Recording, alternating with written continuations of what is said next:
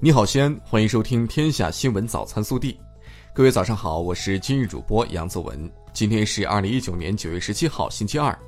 受冷空气共同影响，未来两天我市降水天气持续，预计强降水时段主要在十七号白天、十八号至十九号白天，气温降低，记得及时添衣。首先来看今日要闻。近日，中共中央总书记、国家主席、中央军委主席习近平对国家网络安全宣传周作出重要指示，强调，举办网络安全宣传周，提升全民网络安全意识和技能，是国家网络安全工作的重要内容。要坚持安全可控和开放创新并重，立足于开放环境，维护网络安全。加强国际交流合作，提升广大人民群众在网络空间的获得感、幸福感、安全感。本地新闻：九月十六号下午，省委常委、市委书记王浩在灞桥区调研时强调，要充分发挥生态优势，找准自身定位，改善人居环境，推进产城融合，着力打造宜居宜业生态区。九月十六号下午，第十四届全国运动会西安市执委会会议召开，市长李明远出席并讲话。他强调，要深入学习习近平总书记关于体育工作的重要论述，强化责任，统筹推进，加快建设，确保高标准、高质量、高效率完成各项筹备工作。近日，陕西省纪委监委机关牵头，会同十五家省直部门单位制定了在“不忘初心、牢记使命”主题教育中专项整治漠视侵害群众利益问题的工作方案，部署开展对五个方面十七项突出问题的专项整治。昨日，市统计局发布系列报告显示，新中国成立七十年来，全市投资结构优化升级。高技术制造业投资占工业投资百分之四十点八，民间投资活力彰显。二零一一年以来，年平均增长百分之九点零。九月十六号，二零一九年西安市第六届国家网络安全宣传周在曲江新区正式启动。本届宣传周以“网络安全为人民，网络安全靠人民”为主题。记者十六号从西安市金融工作局了解到。二零一九年以来，我市已兑现二零一九年企业上市奖励资金两千一百九十五万元。昨日，支付宝公布全国十大绿色出行城市，其中西安居首位，上海和杭州等紧随其后。在西安，绿色出行开始成为越来越多人的首选。国庆假期将至，昨日发布的二零一九国庆节假期出行预测报告显示。西安入选全国十大热门旅游城市，各大景区中，陕西历史博物馆、大雁塔、秦始皇兵马俑周边亦拥堵。九月十六号至二十号，西安市公交总公司开通经理热线，九家分公司经理和外勤经理现场解答市民关注的公交线路方面的问题。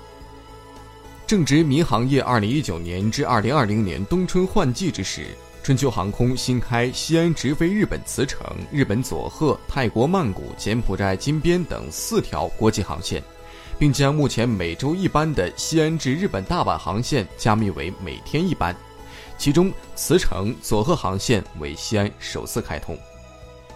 九月十五号，一位环卫工骑自行车沿未央区玄武东路由东向西行驶至华源海蓝城南门附近时，被一辆白色小轿车撞倒。肇事司机驾车逃逸，伤者生命垂危。昨日，西安交警未央大队将二十一岁的肇事司机抓获。暖新闻：九月十二号是西北政法大学研究生新生开学典礼的日子，九十四岁高龄的学校功勋教授马朱岩受邀在主席台上就座，见证入学新生的重要时刻。由于临时搭建的主席台较高，加上马教授年事已高，腿脚不便，典礼结束后难以自行走下台阶。就在此时，作为马老师的学生正搀扶着他的校长杨宗科突然俯下身子说：“老师，我背着你下。”国内新闻。九月十四号下午至十六号凌晨，北京天安门地区及长安街沿线举行了国庆七十周年庆祝活动第二次全流程全要素部分力量演练，约二十八万人参演、观礼或承担现场各类保障工作。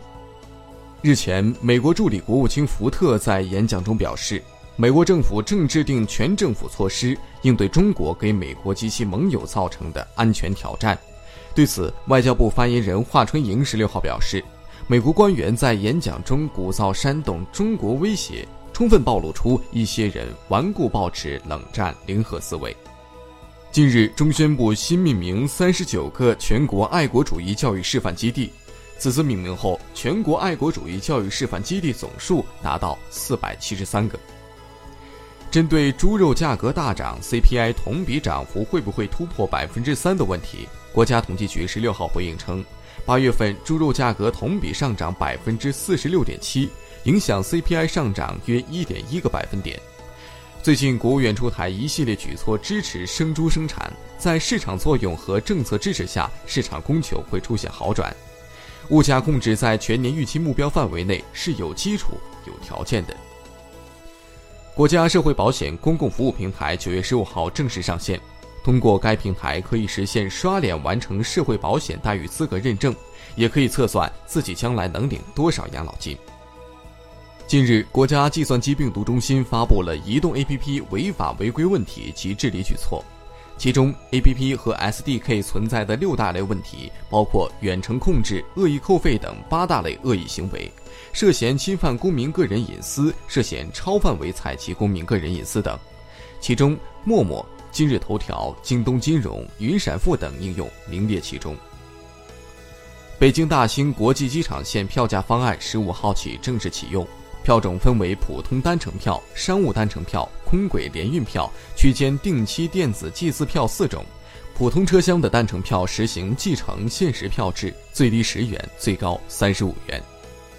九月十六号二十时四十八分，甘肃张掖市甘州区北纬三十八点六度，东经一百点三五度发生五点零级地震，震源深度十一千米，当地震感强烈，目前暂无人员伤亡报告。二零一九女排世界杯十六号继续进行，中国队以三比零击败俄罗斯队，三战全胜，继续保持不败。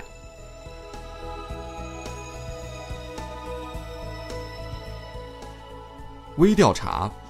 近日，浙江一所高校的食堂经过改造，推出了一人食餐位，学生可以一个人在隔间内用餐，不受打扰。同时，该食堂还设置了大屏幕，方便学生看电影和比赛。近年来，越来越多的高校推出个性化食堂，受到学生欢迎。但也有人表示，食堂最大的作用是提供方便、安全的基本餐饮服务。对此，你怎么看？更多精彩内容，请持续锁定我们的官方微信。明天不见不散。